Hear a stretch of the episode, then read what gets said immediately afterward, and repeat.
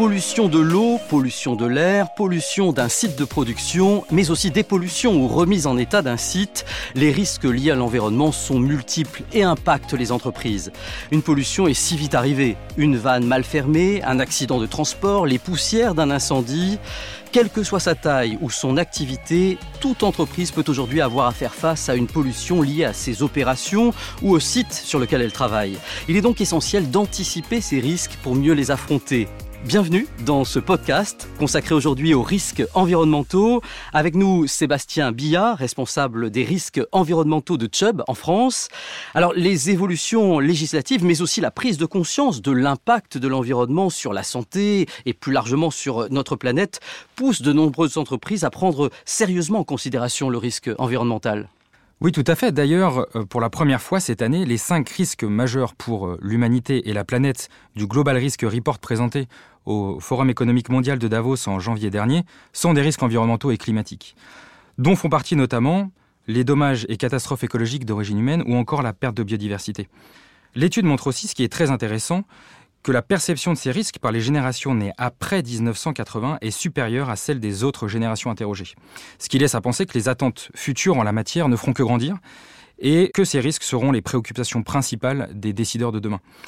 Donc, si ce n'est pas encore le cas, il est donc très important d'intégrer ces risques dès aujourd'hui dans la stratégie et le management des entreprises. À partir de quand, euh, précisément, est-ce qu'on peut employer les termes risques environnementaux alors, pour qu'il y ait risque environnemental, il faut qu'il y ait la combinaison de trois choses. Premièrement, une activité source, comme le stockage d'hydrocarbures par exemple, ou l'exploitation en tant que telle d'une usine, qui va émettre des poussières, des fumées et qui va aussi rejeter des eaux de process par exemple.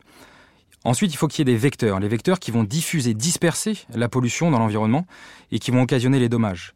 On compte plusieurs vecteurs, l'air, le sol, le sous-sol, les eaux souterraines et les eaux de surface, comme par exemple les rivières. Et enfin des cibles, celles qui vont être impactées par la pollution, les récepteurs, comme par exemple les tiers, le voisinage de manière générale, mais aussi la biodiversité et le milieu naturel en tant que tel, qui prend une place de plus en plus importante euh, aujourd'hui. Quand on vous écoute, finalement, on se dit que le spectre est euh, très large hein, et que de très nombreuses entreprises, dans un grand nombre de secteurs également, euh, peuvent être exposées au risque environnemental, finalement. Oui, exactement. Sur la base de ce principe, source, vecteur, cible, on peut constater que toute activité professionnelle est concernée, quel que soit son secteur et sa taille. L'entreprise sera potentiellement à l'origine d'émissions, donc d'une source, elle-même diffusée et dispersée dans l'environnement pour atteindre une cible, comme par exemple un captage d'eau potable ou une espèce protégée. Et les entreprises intègrent ce type de risque euh, aujourd'hui dans euh, leur euh, politique de management? Ah oui, oui, tout à fait. Et bien heureusement d'ailleurs, nombreuses entreprises intègrent déjà ce risque dans leur politique de management. Il y a deux moyens d'agir sur ce risque. Le premier, c'est la mise en place de moyens de prévention qui vont agir sur la probabilité et la survenance du risque. Par exemple, la formation du personnel ou encore la mise en œuvre de bonnes pratiques.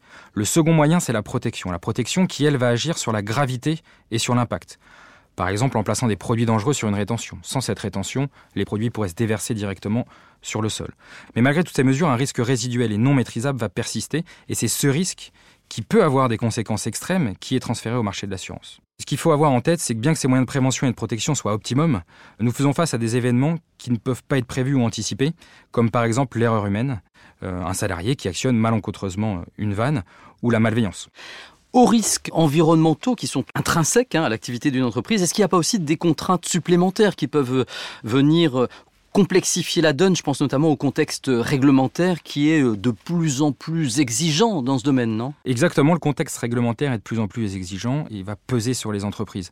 Par exemple, en France, si on parle que de la France, un grand nombre de lois et directives encadrent les problématiques liées à l'environnement notamment la loi de 1976 sur les installations classées pour la protection de l'environnement et les fameux sites soumis à autorisation, et plus récemment, euh, en août 2016, l'introduction du préjudice écologique dans le Code civil et la reconnaissance de la jurisprudence de l'ERICA. Alors, c'est l'introduction du préjudice écologique dans le Code civil fait changer le statut de la nature et de la protection de l'environnement en l'inscrivant au même niveau que l'homme. Ça, c'est vraiment quelque chose de novateur et de très intéressant. Ce qu'il faut avoir en tête également, c'est que l'ensemble de ces lois et directives, qui sont de plus en plus nombreuses, restent encadrées par un principe fondamental qui s'applique tant en France que partout ailleurs dans le monde, qui est le principe pollueur-payeur. C'est relativement simple, hein. tout pollueur est tenu de réparer les dommages qu'il a causés pour que l'environnement redevienne dans un état acceptable ou du moins dans un état similaire à celui avant la survenance de la pollution. Est-ce qu'on peut imaginer que ces contraintes vont euh, grandir en raison d'une prise de conscience de plus en plus forte des entreprises, mais euh, plus largement aussi de l'ensemble de la population? C'est indéniable, la préoccupation sociétale est de plus en plus forte et s'ajoute vraiment à la prise de conscience globale qui a été révélée euh, par le Global Risk Report qu'on a évoqué juste avant.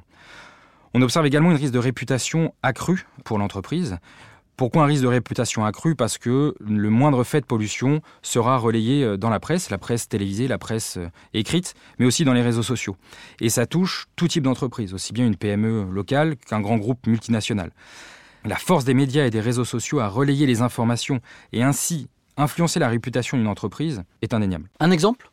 L'exemple, l'incendie de Notre-Dame de Paris, qui a été ultra médiatisé. Alors on ne va pas parler de la réputation de Notre-Dame, elle n'est pas à faire, mais surtout sur les conséquences que ça a pu avoir et la crise sanitaire qui en a découlé, avec l'émanation de plomb dans l'environnement et euh, les eaux d'extinction qui ont atteint la Seine. Et médiatique, évidemment. Et médiatique. Ces risques aujourd'hui, vous l'avez dit, touchent toutes les entreprises, tous les secteurs également, ou pas? Tous les secteurs d'activité, tout type d'entreprise, de la TPE, l'artisan, des collectivités locales et des grands groupes multinationaux évidemment, qu'ils soient exploitants d'une installation classée pour la protection de l'environnement ou non, qu'ils exercent des activités de transport, de stockage, qu'ils fassent des prestations pour le compte de tiers. Toutes les activités sont concernées parce qu'elles se situent nécessairement à côté d'un tiers, à côté d'un cours d'eau, au-dessus d'une nappe phréatique, une parcelle agricole. Toutes les conditions du risque sont systématiquement remplies. Donc ces risques sont euh, vraiment à, bien prendre en compte au-delà des entreprises soumises à autorisation. Oui, c'est une erreur de penser que seules les entreprises exploitant des installations soumises à autorisation sont concernées par les contrats dédiés environnement uniquement parce qu'elles ne bénéficient pas en général de garanties de responsabilité civile atteinte à l'environnement accidentelle dans d'autres contrats d'assurance. Je m'explique en deux raisons. La première, une entreprise soumise à autorisation est contrainte d'exercer son activité dans le cadre d'un arrêté préfectoral, et cet arrêté préfectoral va imposer à l'entreprise de mettre en place des moyens de prévention et de protection. A l'inverse, une entreprise non classée ne va pas être contrainte par cet arrêté, et en conséquence de quoi elle n'aura pas forcément eu besoin de mettre en place ces moyens de prévention et de protection. On peut donc penser qu'un sinistre similaire qui touche une entreprise classée ou une entreprise non classée pourrait avoir donc un impact plus important pour une entreprise qui est non classée du fait de l'absence de ces mesures. L'autre raison, c'est que 70% de nos coûts de sinistre aujourd'hui visent à indemniser l'assuré lui-même et non les tiers. Ces coûts seraient donc pas supportés par des contrats de responsabilité civile générale, quel que soit le classement de l'entreprise, qu'elle soit soumise à autorisation ou non. Seuls les contrats dédiés environnement permettent de supporter ces coûts. Mais est-ce qu'il n'y a pas, euh, malgré tout, des secteurs d'activité qui sont beaucoup plus exposés que d'autres? Alors, les gens pensent souvent que seuls les dépôts pétroliers, les stations-service, les mmh. fabricants de produits dangereux sont concernés. Évidemment, ces secteurs sont particulièrement concernés, notamment par l'impact qu'une pollution aura sur l'environnement. Mais ils sont loin d'être les seuls. Euh, nous comptons aujourd'hui de nombreux exemples de sinistres qui impacteraient n'importe quel secteur d'activité, tout secteur d'activité confondu, toute taille d'entreprise. Des exemples? Bien sûr, je vais en citer deux qui sont euh, parmi ceux qu'on rencontre le plus souvent. Une cuve de fuite de carburant. Pourquoi la cuve de fuite de carburant? Parce qu'elle focalise rarement l'attention, cette cuve, elle est souvent euh, soit enterrée, soit isolée, donc non visible et peuvent être utilisés soit pour alimenter une flotte de véhicules, par exemple, ou un groupe électrogène de secours. Généralement, ce type de sinistre n'impacte que le site de notre assuré, et ce sont donc toutes les garanties de frais de dépollution qui sont mobilisées, garanties qui ne sont accordées que dans les contrats dédiés à l'environnement. Un autre exemple? Second exemple, ce sont les conséquences d'un incendie. Mmh. Les retombées de suie dans l'environnement et chez les tiers, les mesures d'urgence euh, qui auraient été mises en œuvre pour éviter que les eaux d'extinction d'incendie n'atteignent un cours d'eau, les opérations de dépollution du site qui seraient mises en œuvre avant la reconstruction d'une usine, sont autant de risques qui sont aujourd'hui non évalués ou sous-estimés par les entreprises. Or, ces risques peuvent avoir des conséquences très importantes dans le coût final du sinistre. Et ces coûts ne sont pas pris en charge dans d'autres contrats, comme les contrats de dommages aux biens ou les contrats de responsabilité civile. Sur ces risques environnementaux, les entreprises doivent impérativement être euh, accompagnées. Oui, je le confirme, constatons que les sinistres aujourd'hui sont de plus en plus complexes, sont de plus en plus longs, tant dans leur nature, leur prise en charge, leur suivi, leur gestion. Il est donc crucial et primordial qu'une entreprise soit bien accompagnée par des experts, par des consultants, par des avocats spécialisés, surtout si elle ne bénéficie pas d'équipes environnement aguerries au sein même de leur structure. Pourquoi? Parce que la clé lors d'un sinistre pollution, c'est d'agir vite et dans l'urgence. Et donc pour prendre des bonnes décisions dans l'urgence, il est nécessaire d'être bien accompagné. Pourquoi intervenir dans l'urgence? Pour protéger la nature et l'environnement. Plus on attend, plus le sinistre aura euh, des conséquences euh, sur le long terme. Chez Chubb, nous offrons donc une couverture globale des risques environnementaux à nos assurés et un accompagnement adapté à la nature du sinistre, et ainsi leur permettre de gérer sereinement une situation exceptionnelle qu'ils n'attendaient pas. Quelles sont les solutions proposées par euh, Chubb exactement alors, Aujourd'hui chez Chubb, nous proposons différentes solutions qui visent à répondre aux différentes étapes de la vie d'une entreprise et qui correspondent à des risques environnementaux différents. Première étape, la construction de, de l'usine, la naissance de l'entreprise, et donc un contrat qui vise à couvrir l'opération de construction, après l'aménagement, ou la rénovation encore. Ces contrats fonctionnent comme des contrats tout risque chantier, c'est-à-dire qu'ils couvrent le maître d'ouvrage, l'ensemble des intervenants pendant toute l'opération de construction. Deuxième étape, l'activité de l'entreprise, sa croissance, donc toute la vie de l'entreprise.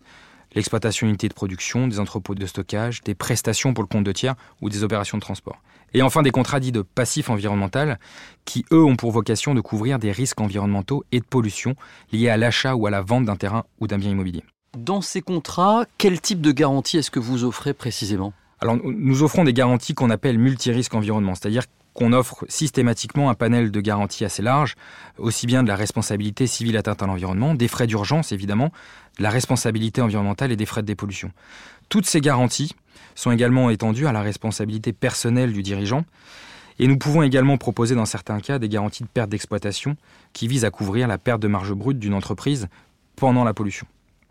Je rappelle aussi que 70% de nos coûts sinistres visent à indemniser l'assuré lui-même et non les tiers, et donc seuls les contrats dédiés à l'environnement permettent de supporter ces coûts. Sans un contrat spécifique, les entreprises, sur la base du principe pollueur-payeur, devront supporter elles-mêmes ces frais et auront un impact très lourd sur leur bilan, voire même mettront en péril la pérennité de l'activité. Les plus chubs sur les risques environnementaux, c'est quoi? On va en citer trois. Une équipe dédiée et expérimentée, une vision multinationale et une offre de services innovante. Alors une équipe dédiée expérimentée, aujourd'hui, il est indispensable de pouvoir accompagner les entreprises en cas de sinistre avec des gestionnaires, un réseau de consultants, d'experts, d'avocats spécialisés sur ces problématiques. Une équipe expérimentée également parce qu'on est présent sur le marché de l'assurance en environnement depuis plus de 20 ans, partout dans le monde, avec 130 souscripteurs, des ingénieurs internes à Chubb, prêts à pouvoir accompagner euh, nos clients partout dans le monde. Vous avez cité la vision euh, multinationale. Vous êtes euh, présent sur les cinq continents. Oui, Chubb a effectivement une vision multinationale. On se doit aujourd'hui d'accompagner le développement des entreprises, y compris de taille intermédiaire, et ça passe par une expansion internationale.